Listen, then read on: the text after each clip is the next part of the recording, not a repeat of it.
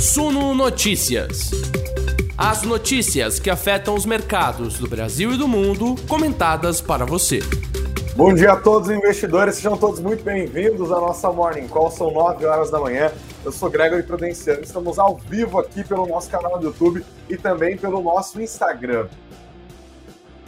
Quinta-feira, dia 17 de março de 2022, e o dia é do mercado reagir à decisão de política monetária. Ontem o Copom decidiu e agora o Brasil tem uma taxa básica de juros de 11,75%. E olha, vem mais por aí, hein? Já está contratada para a próxima reunião mais uma elevação de um ponto percentual. Então vamos a pelo menos 12,75, com o mercado acreditando que os juros vão subir ainda mais para dar conta da inflação. Tem preocupação, no comunicado ontem eles falaram da guerra lá na Ucrânia. O Copom também falou sobre a situação do petróleo. Aliás, o petróleo na manhã dessa quinta-feira está subindo com força, hein? A gente vai prestar atenção nisso porque o Kremlin desmentiu uma reportagem do Financial Times falando de avanços nas negociações entre Rússia e Ucrânia. O clima está dando uma azedada, os preços estão subindo, bolsas europeias caindo, futuros de Nova York também não vão muito bem nas pernas, tá? E aqui no Brasil, o mercado ainda vai ter que se adequar a todos os recados contidos ali no Copom, tá? A gente vai falar sobre tudo isso, também destaques do mundo corporativo, vamos falar de Braskem, vamos falar de Pets, vamos falar de Unipar, tem muita notícia para a gente ficar bem informado. Então, para vocês que nos assistem agora pelo Instagram, venham para cá para o YouTube, a gente vai ficar juntos bem informados agora, tá? Estamos encerrando aqui a nossa conversa. E para vocês que nos assistem agora pelo YouTube, o nosso Morning Call começa agorinha, logo depois da vinheta.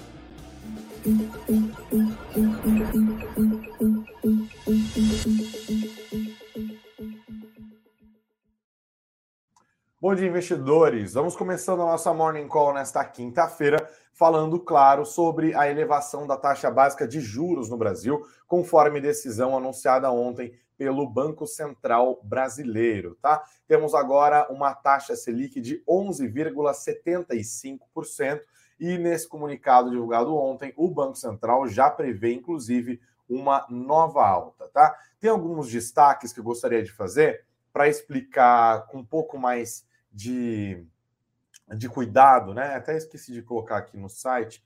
Deixa eu dar uma olhada no site do BCB. Ontem na nossa live, para quem quer um detalhamento, é, ontem na nossa live das 19 horas, eu fui conversando ali com o nosso economista-chefe aqui, né? O, é, o Gustavo Sung, e ele foi pontuando as coisas mais importantes do comunicado, tá? Temos aqui em tela o comunicado, né? Eles já abrem explicando é, que foi uma decisão unânime, né? Elevar a taxa Selic dos 10,75 para 11,75, é, uma alta de um ponto percentual. E olha só, né? Como o Copom já abriu o comunicado falando do que ele tem que considerar, né? É sempre essa estrutura. Para quem não está familiarizado com a estrutura do Copom, é assim: eles, na primeira linha, colocam né, no comunicado a decisão de política monetária, e eles falam: a atualização do cenário pode ser descrita com as seguintes observações. E aí eles pontuam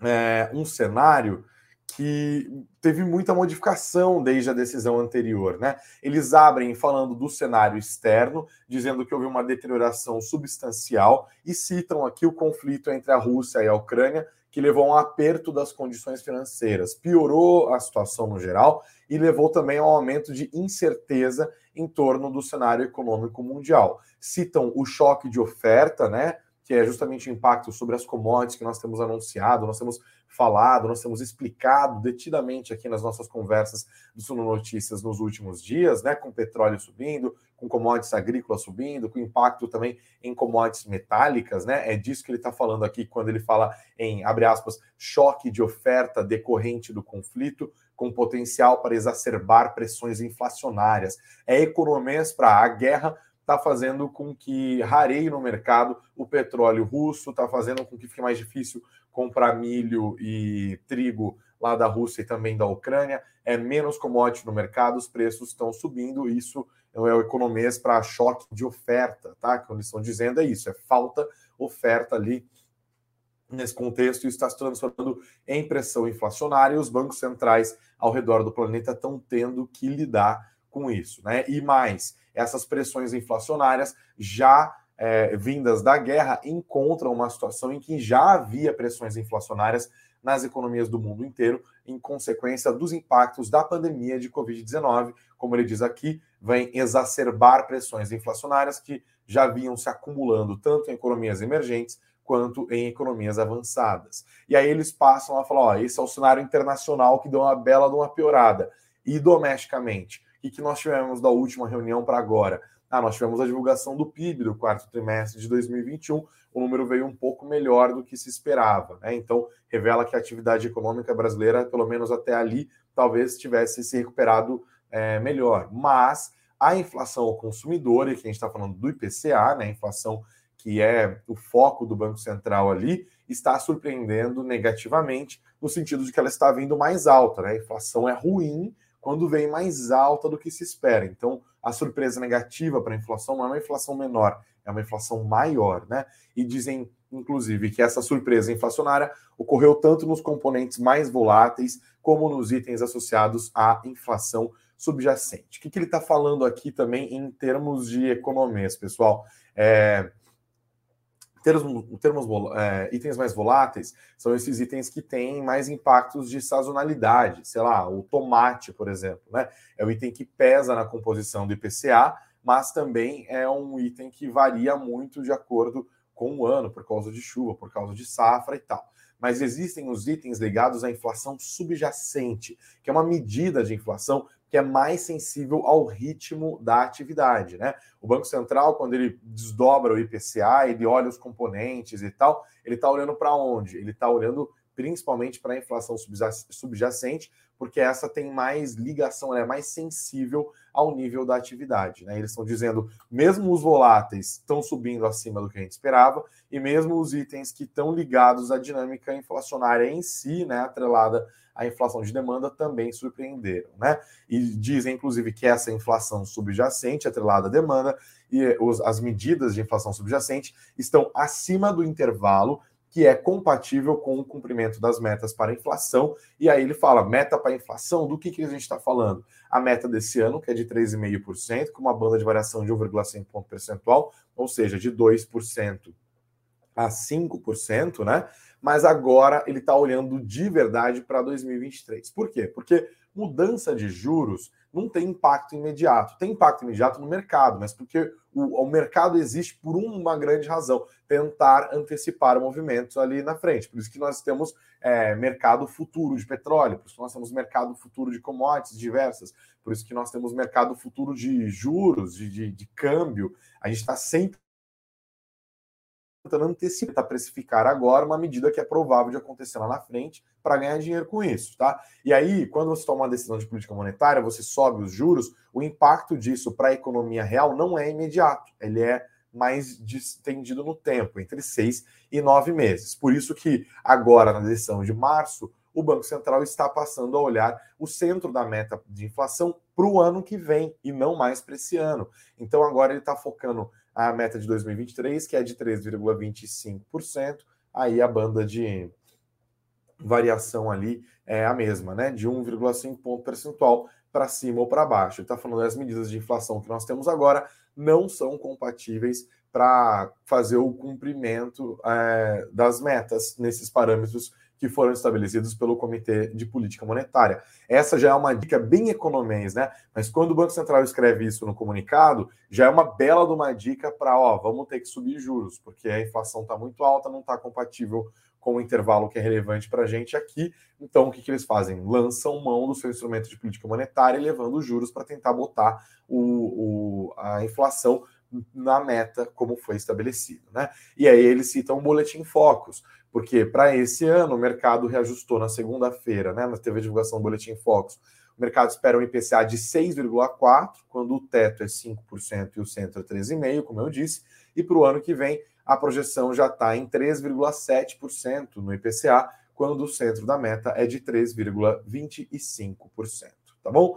E aí, é, eles vão mostrando aqui o cenário de referência que está desenhado na pesquisa Focus, né? E o que, que esse cenário de referência está desenhado? Ele prevê uma taxa de câmbio partindo de R$ 5,05, que evolui segundo uma métrica econômica que eu não vou explicar agora, porque não vem muito ao caso, mas que é importante, que é a PPC, a paridade de poder de compra.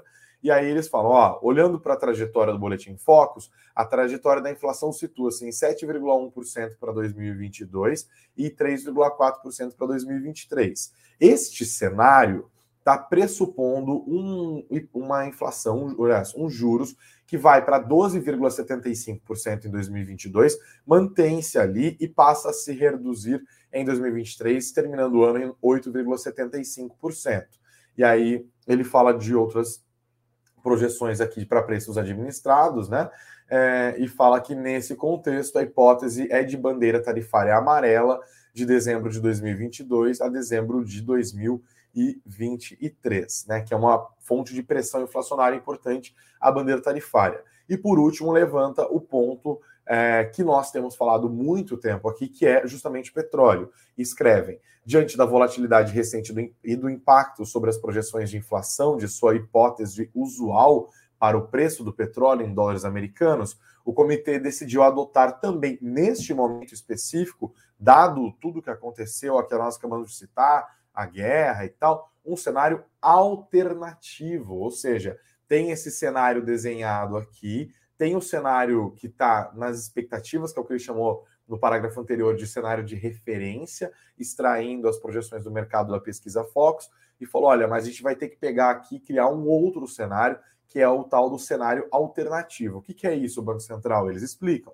É um cenário que considerado de maior probabilidade agora, mais até do que o cenário de referência que foi é, explicitado no último boletim Focus, adota-se a premissa nesse cenário de que o preço do petróleo deve seguir aproximadamente a curva futura de mercado até o fim de 2022, terminando o ano em 100 dólares por barril e passando a aumentar 2% ao ano a partir de janeiro de 2023. Nesse cenário, as projeções de inflação para o, do Copom ficam em 6,3% para esse ano de 2022 e 3,1% para 2023. Ou seja, também acima da meta né, do Banco Central. E aí, lembrando, como ele está olhando para mais para 2023 e dentro desse cenário alternativo, considerando o barril do petróleo a 100 dólares, a projeção do próprio Copom para IPCA no ano, no ano que vem é de 3,1, quando o centro da meta é de 3,25%, né? Ele fala: olha, vamos ter que começar a mexer os juros aqui e fazer com que essas expectativas sejam colocadas dentro do, da nossa meta. Né? É basicamente esse o cenário que eles estão costurando aqui neste momento, e aí eles pegam, consideram tudo isso e fazem as explicações deles, falam da situação fiscal do Brasil, que também é um problema, e dizem que vão aumentar em um ponto percentual a nossa taxa Selic e já se comprometem com um reajuste mais adiante, a mais é, adiante. Né? Eles falaram aqui para a próxima reunião, o comitê antevê outro ajuste da mesma magnitude. Né? Por quê? Porque eles falam aqui que eles querem combater impactos secundários do atual choque de oferta em diversas commodities, como nós falamos agora há pouco, que se manifestam de maneira defasada na inflação, é, e fala que as projeções indicam que o ciclo de juros nos cenários avaliados é suficiente para convers conversão da inflação para o patamar em torno da meta no horizonte relevante. E aí eles consideram e usaram uma palavra que eu achei bem, é, bem interessante num comunicado desse tipo. Né? Eles disseram: o Copom avalia que o momento exige serenidade para a avaliação da extensão e duração dos atuais choques. Caso esses se provem mais persistentes ou maiores que o antecipado, o comitê estará pronto para ajustar o tamanho do ciclo de aperto monetário, ou seja, elevar por mais tempo os juros. Né? O comitê enfatiza que irá perseverar em sua estratégia até que se consolide não apenas o processo de desinflação, como também a ancoragem das expectativas em torno das suas metas tá? É esse o recado dado pelo Comitê de Política Monetária ontem, tá? O mercado hoje, nesta quinta-feira, vai reagir ao tom. Basicamente, o Banco Central diz com todas as letras assim: ó, mata no peito que nós vai dar conta dessa história, tá? A inflação tá subindo, o cenário é cheio de incertezas. E por que, que ele pontua isso? Porque ele está dizendo: olha, eu sei das incertezas. Porque o mercado está olhando e falando, mas o que, que vai acontecer, né? Qual que é o cenário a partir de agora? A, a partir da decisão anunciada pelo Banco Central, no que, que eles estão olhando. Eles estão falando, estamos olhando para tudo isso. Estamos olhando para a guerra da Ucrânia, estamos falando é, do impacto nos combustíveis, estamos olhando especificamente nas questão do petróleo, tá? Estamos olhando a questão fiscal brasileira, que os riscos são mais de alta inflacionária do que de baixa. Estamos entendendo que há uma deterioração das expectativas do mercado e por isso a gente vai continuar a subir juros e a gente já anuncia que vai continuar a subir juros também na próxima reunião. Vamos subir agora e vamos subir na próxima. A comunicação do Banco Central, investidores, é muito importante justamente para o que ele acabou de falar. Ele vai subir juros para colocar para fazer esse processo de desinflação, mas também para ancorar as expectativas do mercado, tá? E aí hoje a gente deve ver uma reação do mercado é, a essas notícias todas, né? Ao que se considera é, de mais relevante aqui no Brasil, tá? Isso é bem, bem, bem importante. Inclusive, eu peguei um cálculo na Infinity Asset mostrando que agora, né, com essa Selic é 11,75%, o Brasil tem o segundo maior juro real do mundo, de 7,10%, atrás somente dos juros reais da Rússia, quando se consideram as 40 economias mais relevantes do planeta, tá? É, então, esse choque de oferta está atrapalhando, está interrompendo cadeias produtivas, está pressionando os bancos centrais e hoje, inclusive, é dia de decisão de política monetária lá na Inglaterra, também na Turquia, tá? Então, fiquem de olho é, nisso.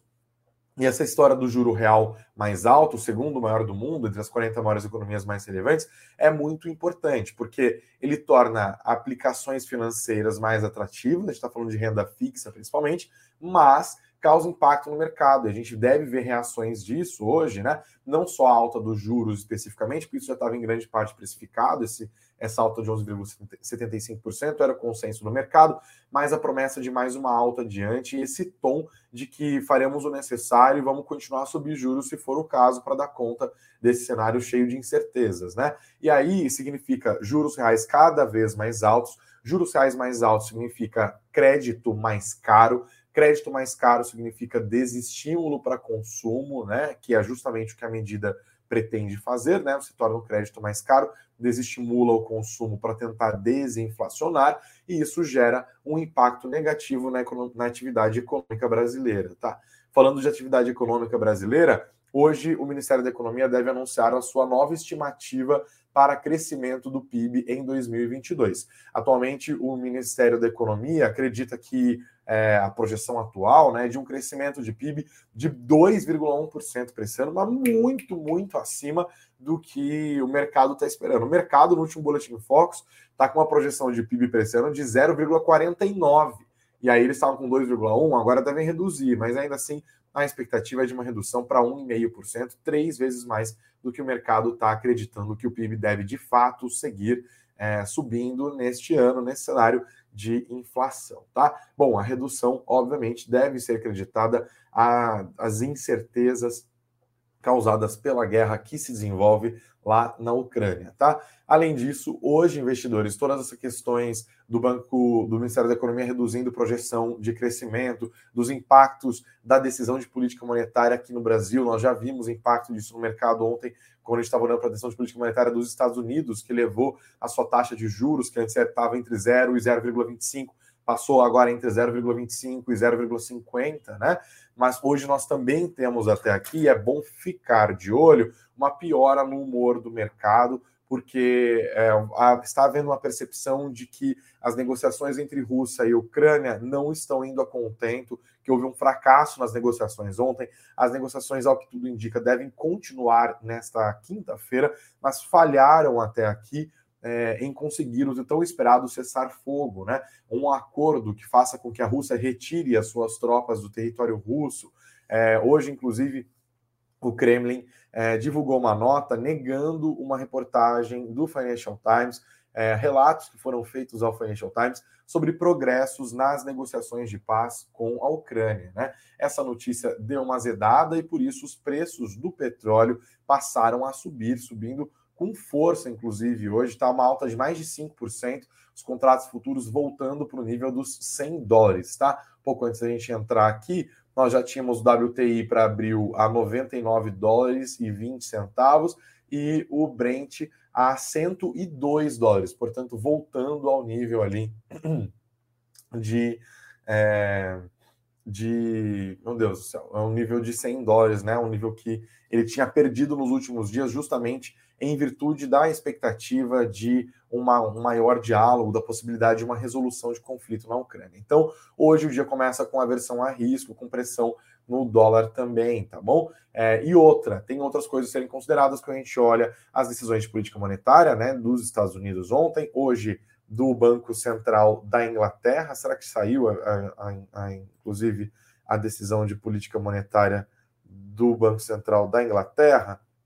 Eu vou dar uma olhada aqui, é, mas ó, o Ibovespa Futuro está caindo 49% de queda, o dia parece negativo, mas é bom ficar de olho, né? Porque né, a gente nunca sabe exatamente o que vai acontecer. E no caso do Banco Central da Inglaterra, temos aqui é, eles decidiram manter, é isso? Manteram, decidiram, mantiveram é, os juros básicos em 0,75%.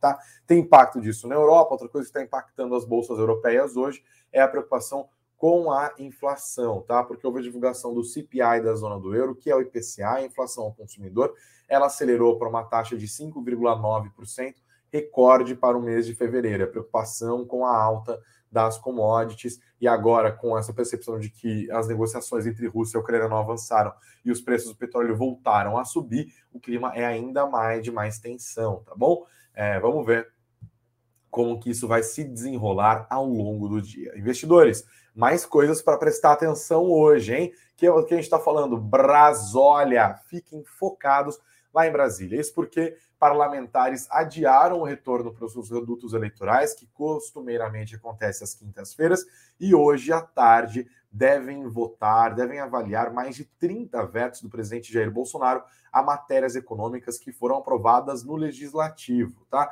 Veto, só para entender, né, explicar melhor essa, essa negociação, é uma matéria econômica que foi aprovada no legislativo e aí ela passa para a sanção presidencial. Né? Foi aprovado na Câmara, foi aprovado no Senado, foi aprovado nas duas casas, depende do tipo do texto. E aí passa para a sanção presidencial, aí o presidente Jair Bolsonaro geralmente sanciona com vetos alguns projetos, ou ele veta o projeto inteiro. Esses vetos podem ser derrubados pelo legislativo depois. E hoje o legislativo deve se debruçar sobre mais de 30 vetos assinados pelo presidente Jair Bolsonaro, que incluem textos importantes que podem impactar o mercado, como a medida provisória da privatização da Eletrobras, a lei de estímulo à cabotagem, a BR do mar e a venda direta, e o projeto que autoriza a venda direta de etanol de produtores a revendedores, tá bom? As duas casas precisam, no entanto, concordar em retomar o texto que já foi vetado pelo presidente Jair Bolsonaro. Não é uma negociação simples, tá? E também segue no radar dos investidores as negociações que acontecem no Congresso Nacional para aprovação de medidas que podem conter a alta dos combustíveis, mesmo que isso traga impactos fiscais não muito proveitosos ou que aumentem a volatilidade do nosso mercado. O foco também sempre fica ali na Petrobras, né? Lembrando que a pressão política sobre a Petrobras nos últimos dias tem crescido muito fortemente. O presidente Jair Bolsonaro ontem deu entrevista para a TV Ponta Negra, afiliada do SBT no Rio Grande do Norte, e falou que cogitou, inclusive, a demissão do Joaquim Silva e Luna. Falou que todo mundo pode ser demitido no governo dele se falhar é, por omissão. Né? Os interesses do governo a contento. Então, é uma fala forte do presidente Jair Bolsonaro e que, de novo, é a mesma novelinha, né? Porque o próprio Joaquim Silvio Luna se tornou presidente da Petrobras porque o presidente Jair Bolsonaro ficou irritado com o ex-presidente, que era Roberto Castelo Branco. Por quê? Porque a Petrobras estava reajustando os combustíveis, os caminhoneiros estavam fazendo pressão, o caminhoneiro é um grupo de apoio importante do presidente Jair Bolsonaro, esse é um ano de eleição, aí eles foi foi lá e falou, ó, quarta cabeça do Castelo Branco. Aí colocou o Joaquim Silvio Luna. Aí Joaquim Silvio Luna está fazendo o quê? Defendendo a política de preços da Petrobras. O Bolsonaro disse que é contra a política de preços da Petrobras. A Petrobras ficou dois meses sem reajustar os preços, né? Segurando, até porque ela sofre uma pressão política gigantesca ali para não reajustar os preços. Quando o quê? Porque a política de paridade de preços estabelece que os preços do mercado doméstico têm que ser equivalentes aos preços do mercado externo. Só que aí começa a subir o preço no mercado externo e a pressão política sobre a Petrobras é segura, segura porque é pressão inflacionária, segura porque a gasolina vai ficar mais cara e eu vou perder voto com isso. E o outro candidato lá da pesquisa está falando que vai mudar essa política de preço. Aí o que, que o Bolsonaro fala? Ele fala: quer saber, eu vou pegar isso para mim, né? Ele Antes era um pouco mais comedido criticar a política de preço da Petrobras, o Lula passou a criticar com muita abertura, agora o Bolsonaro também passou a fazer isso, e aí a Petrobras ainda segurou, havia uma tensão de intervenção política no mercado, as ações da empresa estavam sofrendo, houve um dia que as ações caíram 7%, a empresa perdeu 30 bilhões de reais de valor de mercado, até que ela foi lá e soltou e falou: não, vamos subir, e subiu na casa dos dois dígitos a gasolina, o diesel e também o gás de cozinha, o que virou uma pressão inflacionária, fez com que o Boletim Focus tivesse um avanço ali nas projeções desse ano para a inflação, isso está aparecendo ali justamente no comunicado do cupom que nós acabamos de analisar na nossa conversa. É, e aí a pressão política sobre a Petrobras vai subindo cada vez mais. Nesse cenário, especialmente em dias como hoje, em que o petróleo vai subindo, né? A gente vai ter que ver isso. E, e o presidente Bolsonaro já tinha dito: olha, quero que abaixe os preços porque reajustou para equiparar com os níveis internacionais e os preços caíram com força ontem e nos últimos dois dias ali, né?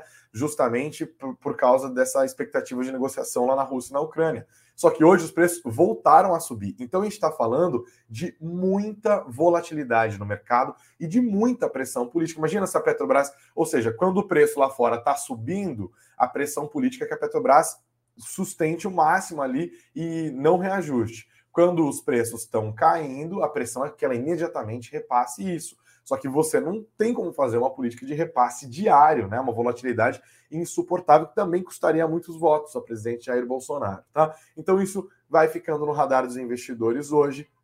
Como o Coelho Branco está comentando aqui, a Petrobras virou a genie de políticos e candidatos. É isso, a empresa está sempre no foco dos investidores, né? Vamos acompanhar, até porque, até porque, como eles é, a Petrobras é o segundo papel mais pesado do Ibovespa. Né?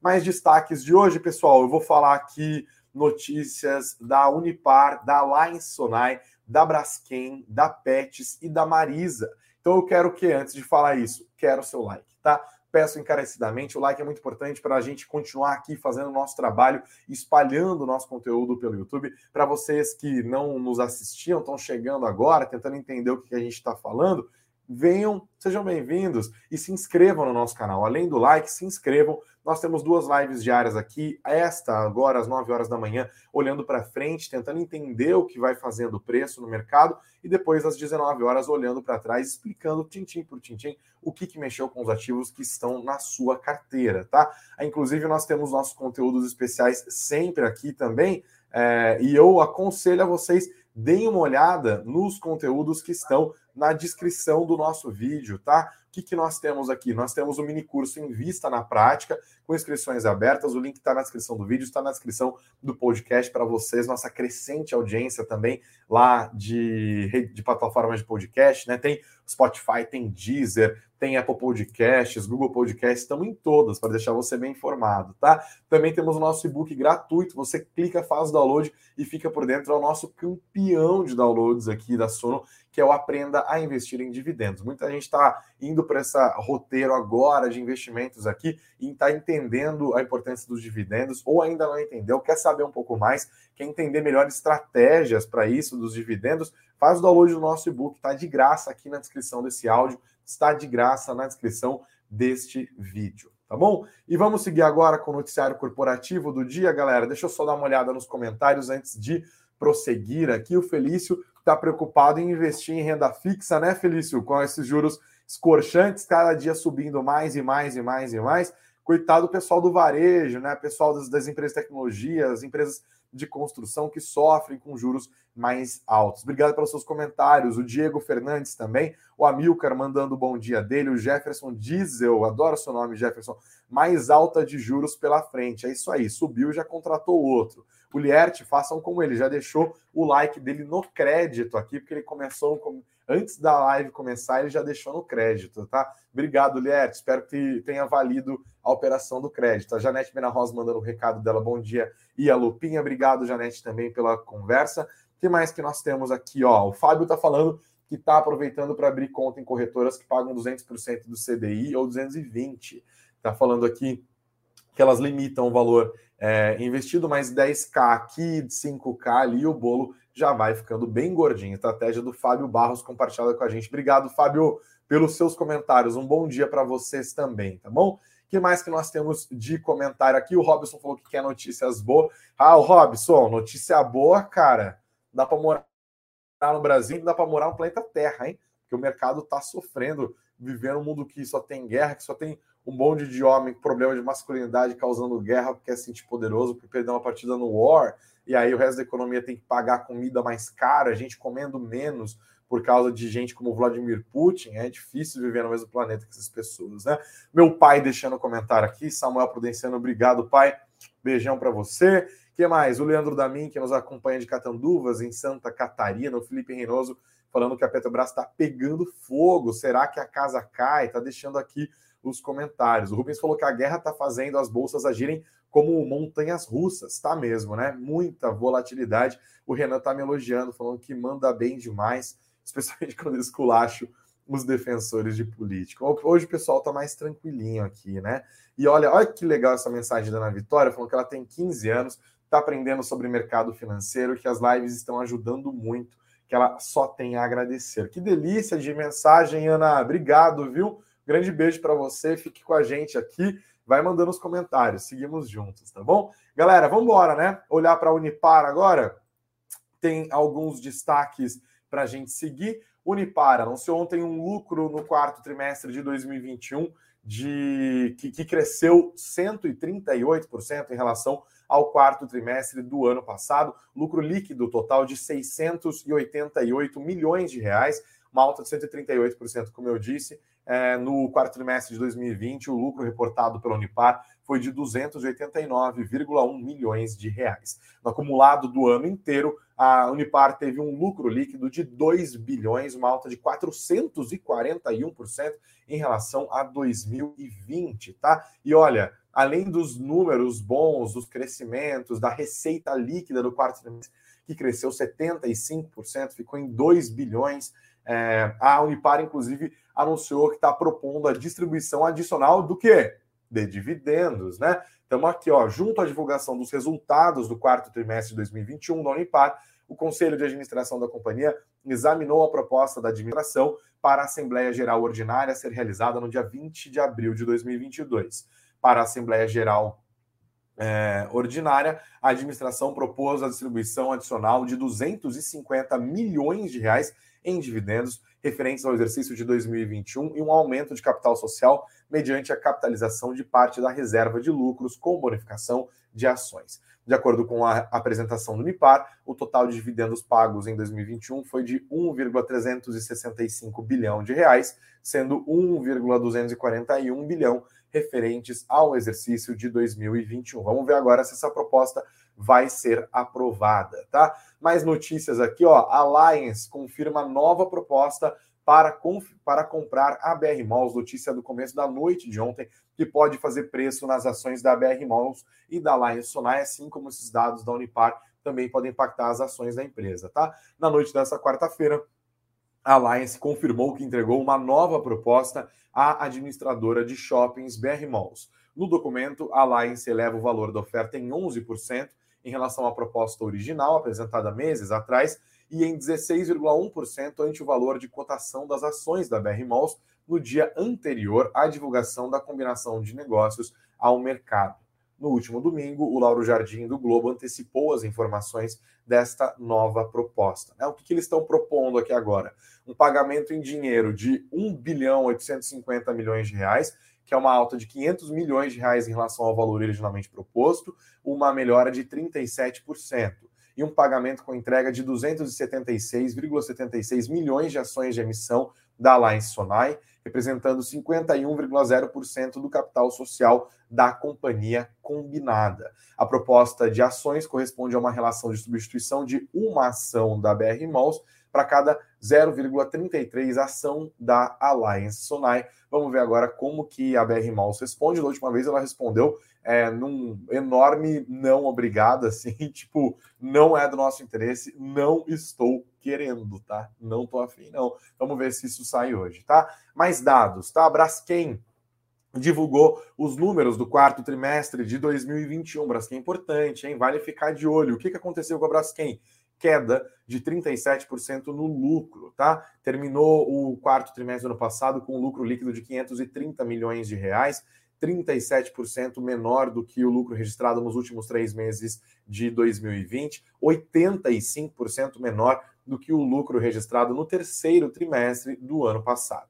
No ano como um todo, né, o resultado consolidado foi de 13,98 bilhões de reais, uma reversão ante o prejuízo registrado em 2020, que foi de 6,69. Então, 2020, prejuízo de 6,69 bilhões de reais. Em 2021, um lucro é, forte, né, de quase 14 bilhões de reais da Braskem. Vale a pena ficar de olho em Braskem hoje. Pets anunciou também os seus resultados e o lucro no quarto trimestre de 2021 foi de 31,9 milhões de reais, uma alta de 16,2% em relação aos três meses de 2020. No ano todo de 2021, o resultado financeiro da Pets ficou negativo, no entanto, 10,7 milhões de reais contra um resultado negativo em 2020 que já tinha sido de 14,1 milhão milhões de reais, uma diminuição é, do prejuízo no ano, mas uma alta no lucro do quarto trimestre. A Pets, que tem sido uma das queridinhas do mercado ultimamente, né? inclusive se descolado